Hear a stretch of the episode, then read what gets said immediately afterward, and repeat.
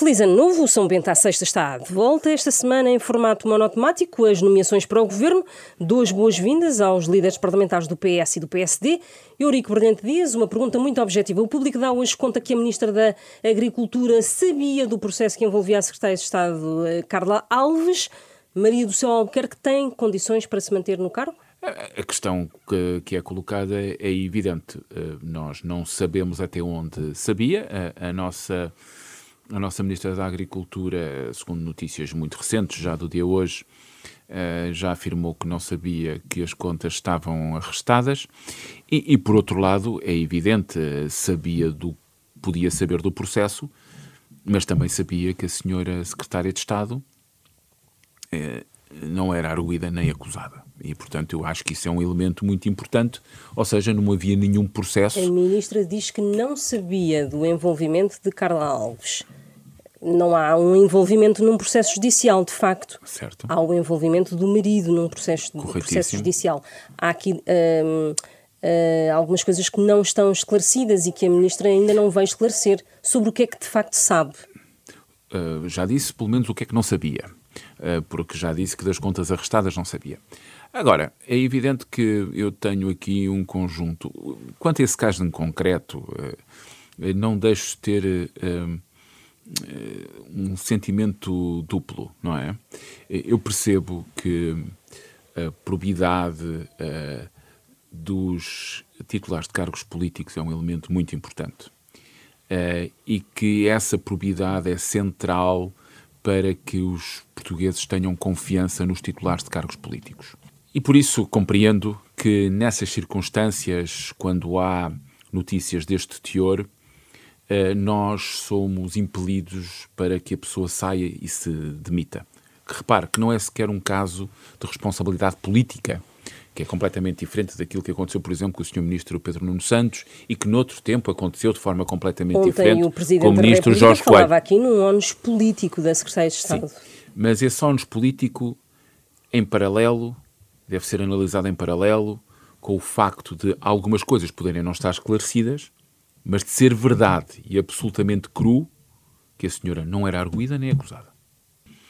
Sim, eu percebo que a probidade é um elemento central. Eu recordo outros ministros, como por exemplo Miguel Macedo, uh, do PPD-PST, que se demitiu e que mais tarde foi absolvido. absolvido. O caso de Jorge Coelho, que se demitiu assumindo uma responsabilidade política. O próprio caso do ministro Pedro Nuno Santos, que assume uma responsabilidade política não conhecendo a circunstância. E agora, a Ministra da Agricultura? A Ministra da Agricultura disse que sabia que havia processos judiciais, mas também sabia que a senhora Secretária de Estado não era arguída nem acusada. E por isso eu tenho, dizia, esse sentimento duplo, porque eu penso que nós estamos a construir um quadro, uma teia, se calhar é mais do que um quadro, já é uma teia, em que nós temos grandes dificuldades em perceber qual é a linha divisória entre aquilo que nós consideramos que é o exercício republicano, no quadro da ética republicana, de cargos políticos, de cargos públicos, mas neste caso, mais do que públicos, de cargos políticos, e essa fronteira começa a ser encostada, em alguns casos, com prejuízo ou em prejuízo daquilo que para nós é um valor muito importante, que é a presunção de inocência e o não envolvimento ou o não castigar de cidadãos porque familiares são arguídos ou acusados. Mas agora, e esta reflexão, opinião e esta sobre reflex... a Ministra da, da Agricultura, porque é do que estamos neste momento a falar, Sim. e é a pergunta que, que se segue.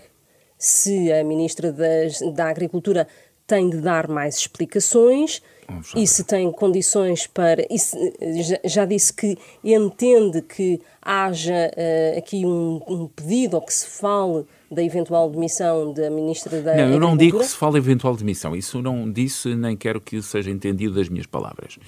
O que eu disse é. Uh, à sua pergunta, à pergunta da Susana, que foi: então. Uh, a senhora ministra ainda não sabemos tudo o que sabia. E eu disse, já sabemos pelo menos hoje, porque pela afirmação dela, de algo que ela não sabia. E ela não sabia, foi a afirmação de que as contas, uh, Mas causa, mais, as contas bancárias. Tem mais explicações para estava, dar. Eu penso que essa questão pode-se se colocar. Agora, eu digo, uh, os portugueses hoje, a nossa comunidade, nós sabemos que temos que defender a democracia, defendendo-a da corrupção, defendendo-a de quem se aproveita de cargos políticos para vantagem própria e para enriquecimento. E sabemos que a confiança dos cidadãos nas instituições democráticas depende desta probidade, depende desta forma, eu diria quase austera, com que exercemos os cargos, os cargos políticos. Por outro lado, devo dizer que se construímos parâmetros analíticos que coloquem em causa a presunção de inocência, que façam da responsabilidade política algo que vai muito mais além daquilo que é o exercício de funções públicas e que passa, por exemplo, por conhecer se a senhora secretária de Estado tinha ou não contas arrestadas, quando é a própria, porque compreendamos, é a própria secretária de Estado indigitada antes de tomar posse que deve prestar essas informações e que deve ser clara. É, mas a Ministra da Agricultura podia ter perguntado, tendo todo o contexto para trás, se havia algum problema que causasse receios a esta nomeação. A avaliação desse problema é da própria, neste caso, da Secretária de Estado. E a, a Senhora Ministra seguramente avaliaria em função da informação que lhe foi prestada. O que é que eu quero dizer? A Senhora Ministra foi informada, seguramente, e parece que é verdade, mesmo pelas primeiras páginas dos jornais ou pelas páginas dos jornais, que a senhora não é arguída nem acusada. Se isso é suficiente ou não, é outra questão. Deixa-me dar a sentido. palavra a um, Joaquim Miranda Sarmento, a quem eu coloco exatamente a mesma questão.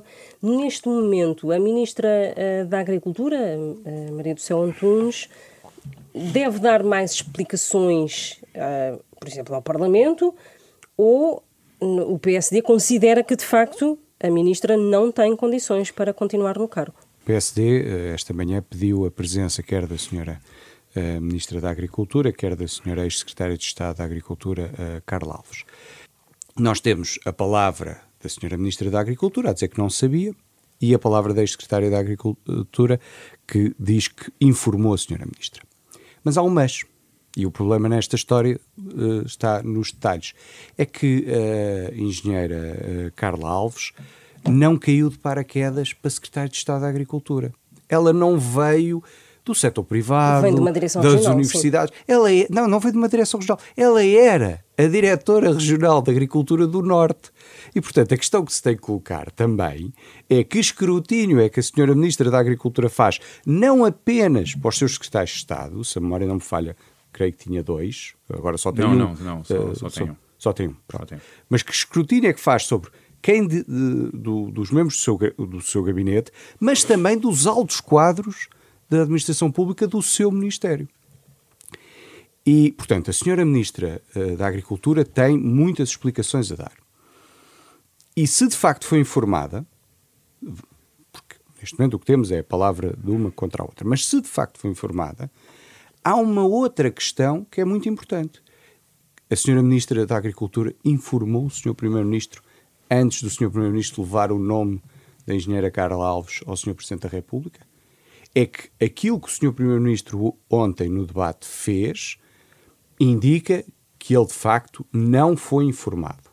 E portanto, se a senhora Ministra da Agricultura não sabia, é muito grave, porque estamos a falar de um alto quadro do Ministério da Agricultura, que, que depois passa para Secretário de Estado.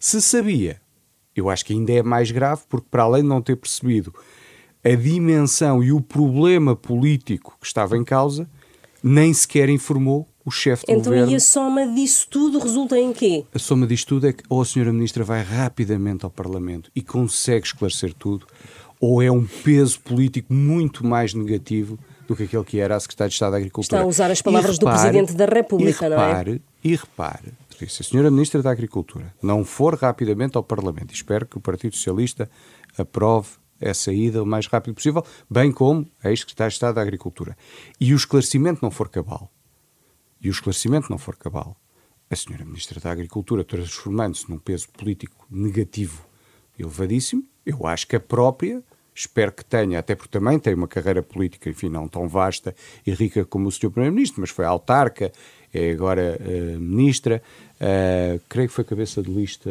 Não, não, não, não foi candidata a deputada, mas não foi, cabeça 3. de lista, número 3.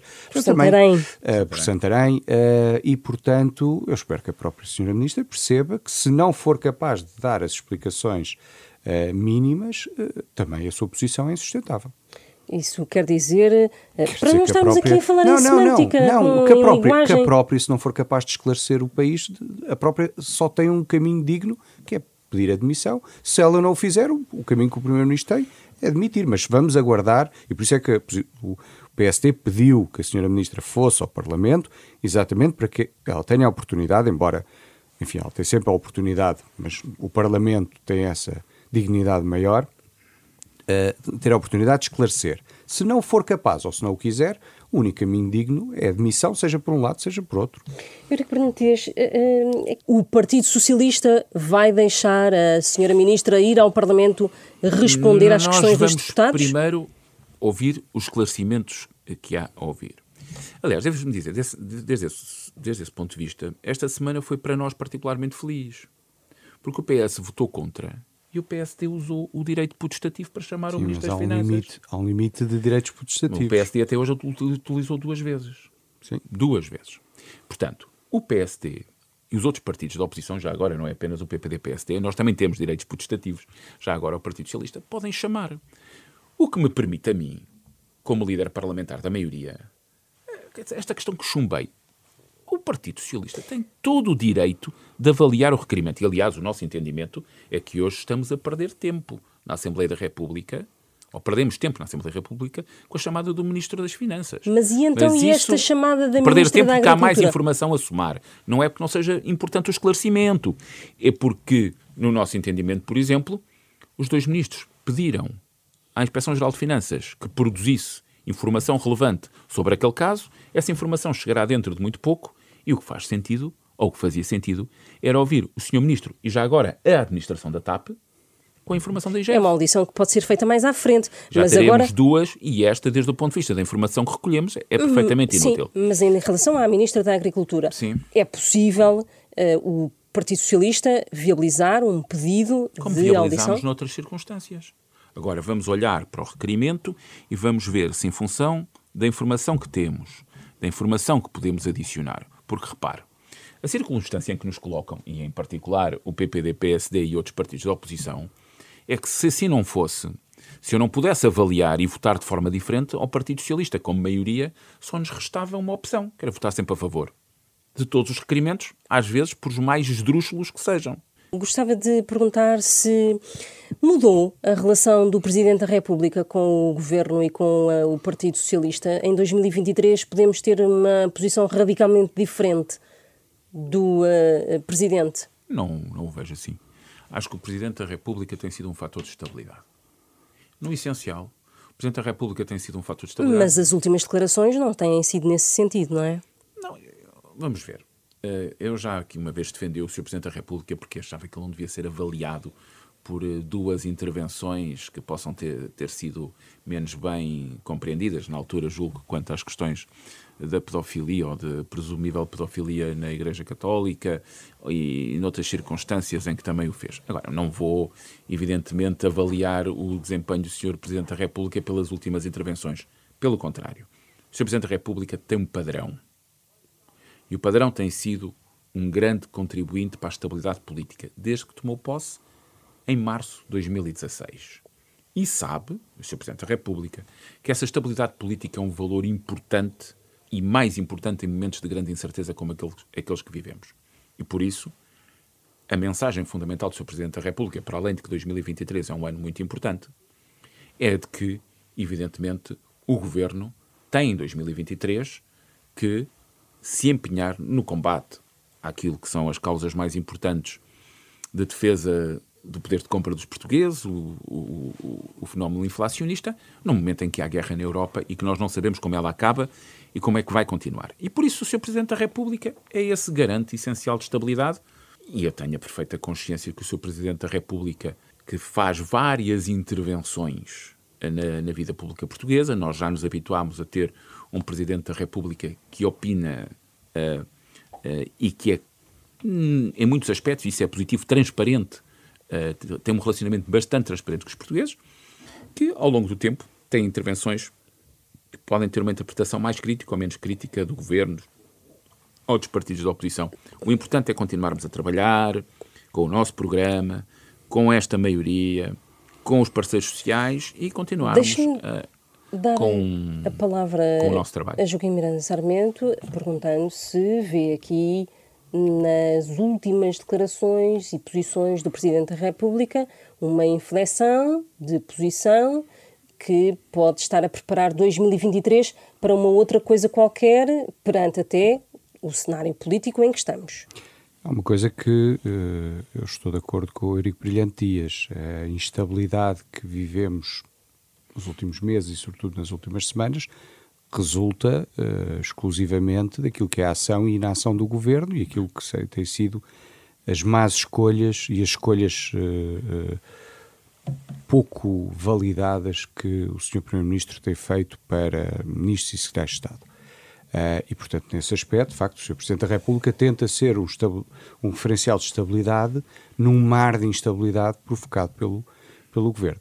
E repare-se que um, o, ontem o Sr. Primeiro-Ministro, no debate, disse uh, uma coisa, resposta à deputada uh, do PAN, Uh, e eu, que estava no plenário. Sobre a verificação. Sim, eu estava no plenário. O mecanismo até, de verificação até, de nomeações. E até achei que uh, tinha ouvido mal, e depois, quando tive a oportunidade de sair uns minutos do plenário, puxei para trás a gravação e voltei a ouvir.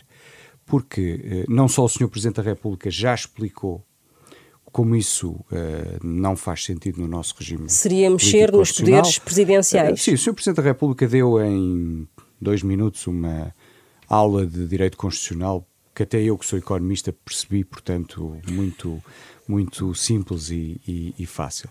Mas há um outro aspecto da declaração do Primeiro-Ministro que me deixou ainda mais preocupado, porque, enfim, a questão constitucional eh, está, está arrumada.